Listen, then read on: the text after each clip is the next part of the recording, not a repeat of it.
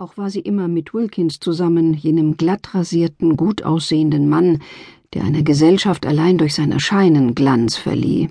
Wilkins war angesehen. Es war bekannt, dass seine Seniorpartner eine Menge von ihm hielten. So war Mrs. Wilkins natürlich in den Schatten gestellt. Sie sollte doch, sagte seine Schwester, die selbst etwas Richterliches, Kategorisches und Bestimmendes an sich hatte, besser zu Hause bleiben. Aber Wilkins konnte seine Frau nicht zu Hause lassen. Er war Familienanwalt, und alle Berufskollegen haben Frauen und zeigen sie vor. Da er noch ziemlich jung war, er war 39, und begierig nach alten Damen, von denen er bisher in seiner Kanzlei noch nicht genügend akquiriert hatte, konnte er es sich nicht leisten, die Kirche auszulassen. Und hier hatte Mrs. Wilkins, wenn auch nie im Gespräch, die Bekanntschaft von Mrs. Arbuthnot gemacht. Sie sah, wie sie die Kinder der Armen in die Bank reinlotste. Immer trat sie an der Spitze der Prozession herein, die von der Sonntagsschule kam, genau fünf Minuten vor dem Chor und verstaute ihre Jungen und Mädchen ordentlich auf die zugewiesenen Plätze und ließ sie zum Vorgebet auf die schmächtigen Knie sinken und genau dann wieder aufstehen, wenn sich zur aufbrausenden Orgel die Sakristeitür öffnete und der Chor und die Geistlichen erschienen, der Litaneien und Gebete voll, die sie sogleich deklamieren würden. Sie hatte einen traurigen Gesichtsausdruck, war aber offensichtlich tüchtig.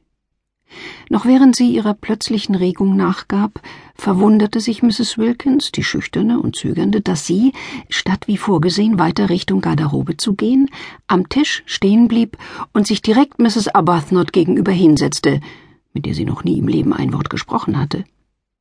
Es war einer jener langen, schmalen Refektoriumstische, so dass sie sich ziemlich nah gegenüber saßen.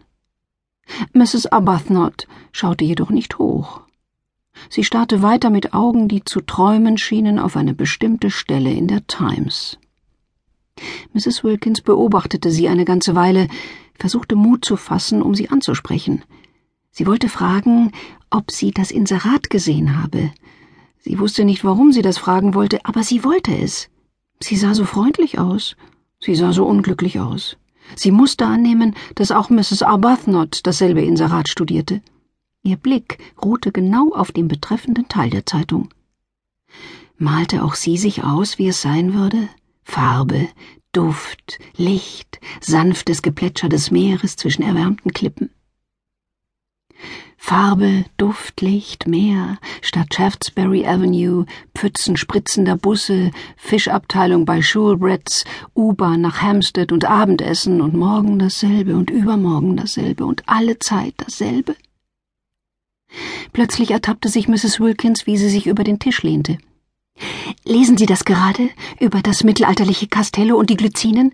hörte sie sich fragen. Natürlich war Mrs. Arbuthnot überrascht aber sie war längst nicht so überrascht wie Mrs. Wilkins über ihre eigene Frage. Mrs. Arbuthnot hatte ihres Wissens diese trübe, magere und lasche Person, die ihr gegenüber saß, nie zuvor gesehen, mit ihrem kleinen sommersprossigen Gesicht und den großen grauen Augen, die unter dem zusammengedetschten Nasswetterhut fast verschwanden. Warum fragen Sie mich das? Sagte sie mit ihrer ernsten Stimme, denn die Schulung der Armen und ihre Schulung durch sie hatten sie ernst und geduldig werden lassen. Mrs. Wilkins errötete und sah völlig verschüchtert und verängstigt aus. Ach, bloß weil ich es auch gelesen habe und mir dachte, vielleicht. Ich habe mir gedacht, dass irgendwie. stotterte sie. Ich, ich, kenne Sie vom Sehen. Jeden Sonntag. Ich sehe Sie jeden Sonntag in der Kirche. In der Kirche, echote Mrs. Arbuthnot. Und das da, es muss wundervoll sein, das, das Inserat da mit den Glycinen und Mrs. Wilkins, die mindestens dreißig war, brach ab und zappelte auf dem Sessel herum wie ein linkisches, verlegenes Schulmädchen. So wundervoll muss das sein, platzte es aus ihr heraus, und ein so trübseliger Tag ist das heute. Danach schaute sie Mrs. Arbuthnot mit einem Kettenhundblick an. Wundervoll, sagte Mrs. Arbuthnot, aber es ist sinnlos, seine Zeit mit derlei Gedanken zu verschwenden. Ach, ganz und gar nicht, war Mrs. Wilkins schnelle und überraschende Entgegnung. Überraschend, weil sie so völlig anders war als das übrige an ihr. Das nichtssagende Kostüm, der zerknautschte Hut, die widerspenstige Haarsträhne, die sich gelöst hatte. Allein das drüber nachdenken ist schon etwas wert. Ah, was für ein Unterschied zu Hampstead. Und manchmal glaube ich, ja